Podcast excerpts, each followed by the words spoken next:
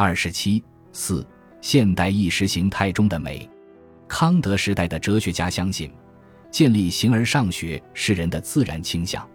现代人只承认寻求完整性或秩序感等心理倾向，形而上学只是该倾向的天真表达。当一个问题无法通过哲学得出答案，现代人要么说它不是一个哲学问题，要么说它是一个伪问题。凡答案不可言说的问题，本身也无法被问出。然而，在古典哲学中，理论困境反而成就了某些概念在世界图景中的神圣位置。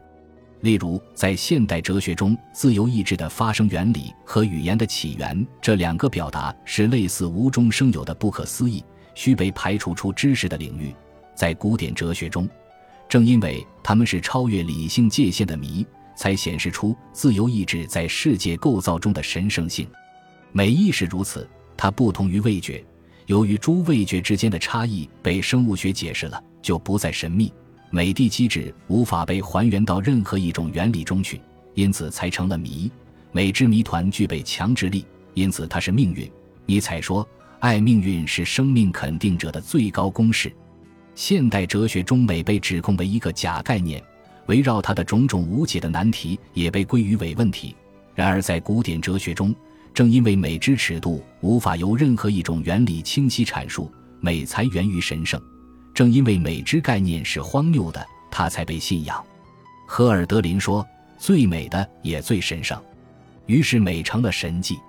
这即是形而上学认为美无关利害的真正理由。神圣的自然超越于鄙俗的本能。然而，最美的也最神圣，很容易滑向最美的就最美。现代意识形态保留了美，却拒绝了神圣。既然人只能经由美感知神圣，而神圣本身又不可知，美就占据了神圣的地位。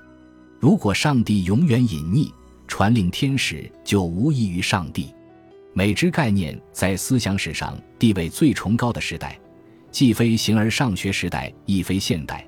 而是二者间青黄不接的十九世纪，彼时产生了唯美而美的唯美主义。在形而上学时代，美之尺度依附于共同体中因历史局限而被认作永恒和完满的真理。在彻底的现代哲学中，维特根斯坦已消除了“美”这个词，或将其用法等同于叹词。然而，两者之间的半吊子现代意识形态却认为，凡是神话、宗教。形而上学接受限于时代和共同体的偏见，皆是人性的；唯有美是超越的，是人性中的神性。对无偏见性的要求，将文化语境贬低至相对主义，却继续承认并尊敬美，仿佛他知道这个词的意义。这种半吊子现代人却不知道，他的审美趣味取决于迄今被遴选、标榜为艺术之物的教养，而这些艺术却是在被他所抛弃的神话。宗教和形而上学尺度下被创造并选择出来的，米龙的《制铁饼者》与米开朗基罗的雕塑，分别是其时代的信念的表达，焕发出和谐与力量的光辉。布格罗或安格尔的作品只是对过去曾有的光辉的模仿。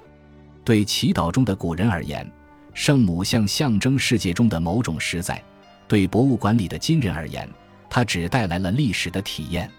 如迪尔泰所言，令人信以为真的神话和宗教消失了，却留下神话感和宗教感。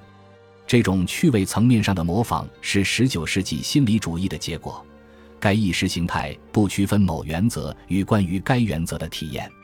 不彻底的现代意识形态为摆脱历史遗留下来的情绪，却摧毁了曾有的诸时代、诸语境之间的界限。中世纪人曾自以为决绝地与古代一刀两断。文艺复兴之后，近代人曾自以为决绝的与中世纪一刀两断，现代人觉得这些区分已不再重要。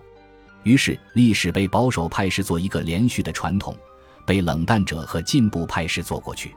因此，人们的趣味变得混融了。保守的趣味打破历史上诸时代的界限，不加区分地将历史想象为一个连续的传统，摘录过去的碎片以唤起情绪。